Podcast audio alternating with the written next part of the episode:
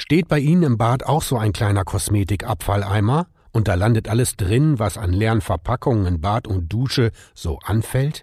Klingt praktisch, ist aber für unsere Umwelt überhaupt nicht gut. Wie es besser geht, weiß meine Kollegin Ariane Schmidt-Böckeler.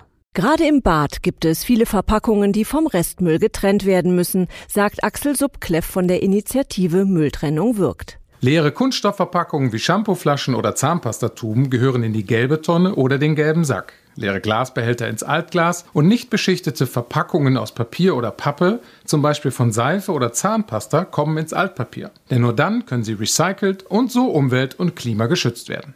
Auch leere Sprühdosen sind ein Fall für die gelbe Tonne oder den gelben Sack. Aber Vorsicht! Spraydosen müssen unbedingt komplett entleert sein, sonst kann es im Entsorgungs-LKW oder der Sortieranlage zu gefährlichen Bränden oder Verpuffungen kommen. Kosmetiktücher, Papiertaschentücher und Wattepads müssen in den Restmüll, genauso wie Rasierklingen und die alte Zahnbürste, obwohl die doch meist aus Kunststoff ist. Das stimmt, aber die Zahnbürste ist ja keine Verpackung und gehört daher nach Gebrauch in den Restmüll.